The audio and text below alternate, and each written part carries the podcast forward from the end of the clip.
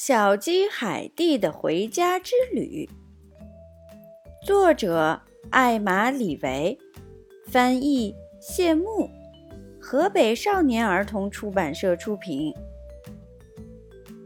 小鸡海蒂很喜欢蛋，比起各种蛋来，它更喜欢孵蛋。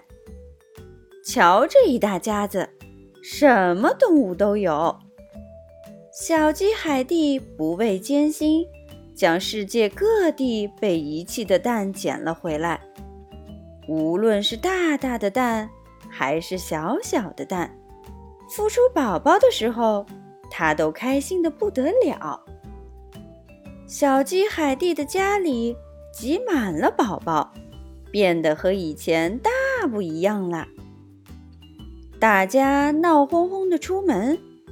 忙忙碌碌的吃饭，把身子洗得干干净净的，而睡觉的时候，哇，这简直是一场噩梦。可小鸡海蒂才不在乎呢，它开心还来不及呢。小鸡海蒂一家拍了许多的全家福，有的是外出游玩时的留念。有的是过圣诞节的欢乐合影，但最棒的还是宝宝们的生日派对合影。因为每年的生日派对，他都要给宝宝们织一条合适的围巾，戴起来刚刚好哦。不过，小鸡海蒂知道，新的旅程又要开始了。宝宝们都长大了，也该到外面的世界去闯荡一下了。小鸡海蒂和宝宝们收拾好装满了食物的包裹，带着忐忑的心情离开了温暖的家。小鸡海蒂和宝宝们在巨浪中航行，好大的浪啊！小鸡海蒂惊叫道：“快扶好啊！”一路上，他们互相说着再见，从屋顶上跳下来，又跳上了烟囱，最后沿着排水管道滑了下去。小鸡海蒂带着他心爱的宝宝们飞过大城市，他不敢往下看。在那么高的天空滑翔，小鸡海蒂害怕的发起抖来。小鸡海蒂的宝宝越来越少，可他们的旅程却越来越长。